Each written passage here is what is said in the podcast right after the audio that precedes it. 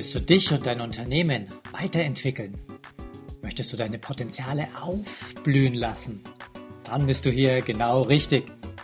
Hier bekommst du Anregungen für eine stabile Lebensfreude und Erfolg in allen Rollen deines Lebens. Grüß euch Gott, hier ist auch schon der zweite Teil des Interviews mit Gaston zum Thema Körpersprache der Souveränität. Jetzt äh, frage ich meine Interviewpartner immer noch nach einem Erfolgszitat oder Mantra oder einer Lebensweisheit, die so dein jetziges Leben etwas prägen. Ähm, wichtigstes Mantra ist äh, von einem, der mich sehr beeinflusst hat und mit dem ich auch oft gearbeitet habe, mit, von Keith Johnston. Der hat gesagt, uh, stay happy if you lose. Also bleib fröhlich, wenn du Scheiße baust. Das ist für mich eines der wichtigsten Sachen. Einfach dann aufzustehen, wenn es blöd gelaufen ist. Und nochmal Lust. Mhm. Fröhlich bleiben dabei.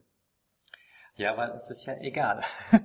es ist eh schon schief es gelaufen. Ist, genau, du kannst es zurücknehmen, kannst eh nicht mehr. Das, und die wenigsten Fehler, die wir so produzieren, sind so, so tiefgreifend, dass sie wirklich wahnsinnig schlimme äh, Konsequenzen haben. So, wechseln wir jetzt äh, so das Plus-Minus. Du hast ja sicherlich auch mal Misserfolge in deinem Leben, so ganz, ganz selten. Aber es gab wahrscheinlich einen großen Misserfolg, wo du so richtig in die Kacke gegriffen hast. Dann aber wahrscheinlich auch was daraus gelernt hast. Möchtest du das kurz teilen mit den Ja, ich, ich habe mal ein Seminar geleitet für, äh, für Führungskräfte und ähm, die habe ich immer wieder verloren, einfach weil ich da zu sehr aus meiner Theaterwelt, glaube ich, raus äh, agiert habe. Da habe ich dann sehr zwei Sachen gelernt. Zum einen auch, auch wieder zu, mich auf diese neue Welt besser einzustellen mhm. und zu denken, wie, wie es eine Führungskraft tun muss.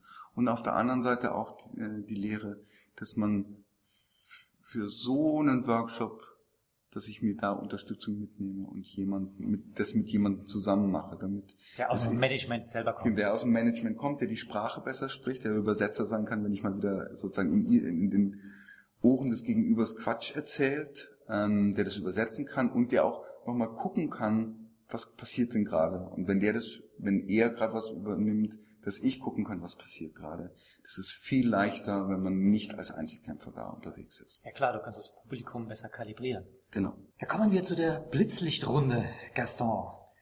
Welches Land oder welche Stadt ist immer eine Reise wert? Barcelona. Oh, kannst du es nochmal aussprechen? Barcelona. Schön. Wie verbringst du deine Freizeit am liebsten?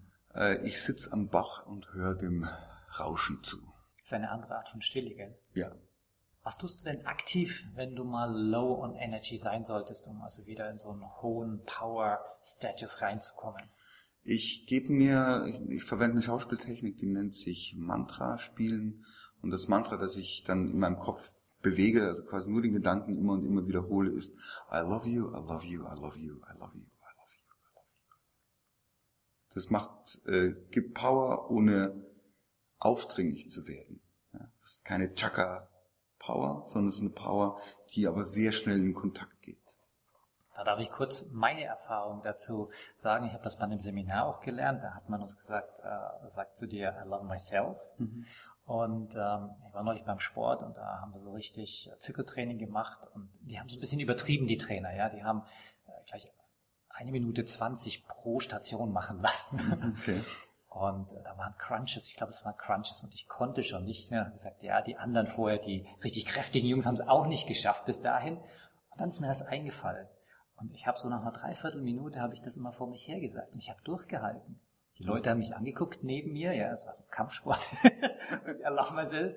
Die, die haben gedacht, der spinnt, aber ich habe durchgehalten. Mhm. Also es ist Wahnsinn, wie so ein gesprochenes Wort äh, oder im Geist, im Geiste auf den Körper auch wirkt. Ja, sehr, sehr mächtig. Welches Buch hat dich kürzlich inspiriert und um, um was ging es da drin?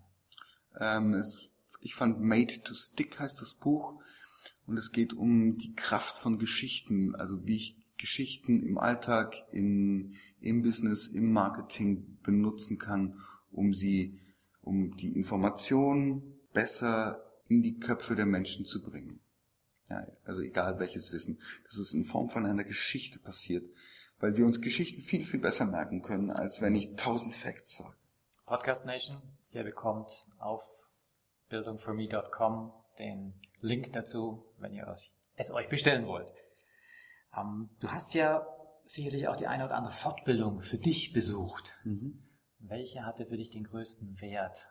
Was hat dich nachhaltig da begeistert? Für mich waren die, ich habe viele Seminare bei Keith Johnston besucht, sozusagen dem Guru des Improvisationstheaters. Und da habe ich für mich als Mensch, als Schauspieler, als Lehrer, als Darsteller, als Redner am meisten gelernt. Also der hat mich wirklich sehr, sehr beeindruckt. Auch seine Bücher haben mich sehr beeindruckt und äh, nachhaltig beeinflusst in der Art und Weise, wie ich über Pädagogik oder Wissensvermittlung denke. Ich glaube, damit hast du auch schon die nächste Frage beantwortet. Wer sind deine größten Mentoren oder gibt es da noch jemand anderen? Ähm, ja, auf der anderen Seite, ich habe ich sehr viel von Yoshio Ida gelernt. Das ist ein japanischer Schauspieler, komplett das Gegenteil. Äh, sehr grausame Unterrichtsmethode mitunter, sehr japanisch. Man versteht nichts und man macht einfach irgendwas. Aber ich habe wahnsinnig viel von ihm über Rhythmus gelernt und wie man Rhythmus dazu benutzt, um Inhalte auf den Punkt zu bringen, um sie genau zu fokussieren, um die, um die Leute auch bei der Stange zu halten. Einfach nur über, in welchem Rhythmus tue ich das. Das klingt sehr spannend. Ja, zum Abschluss, was sind deine nächsten großen Ziele oder vielleicht hast du sogar eine ganz große Vision? Meine nächste wirklich große Vision ist ähm, die Gründung eines Instituts, das Institut für Perspektivwechsel, zusammen mit, äh, mit Dr. Katja Kantelberg, weil für mich ganz wichtig ist, immer mal wieder eine andere Perspektive einzunehmen und zu gucken, wie sieht's denn von da drüben aus, damit ich wieder zu mir zurückkommen kann, um mein Leben leichter, schöner, besser leben zu können oder einfach, ja, ja, einfach auch das Wort, Wort Spaß, finde ich, darf, darf einfach nicht zu kurz kommen. Ist das schon spruchreif? Ist es noch eine Vision oder? Wir, wir sind in den letzten Zügen. Also das ist noch Vision, aber es ist kurz davor.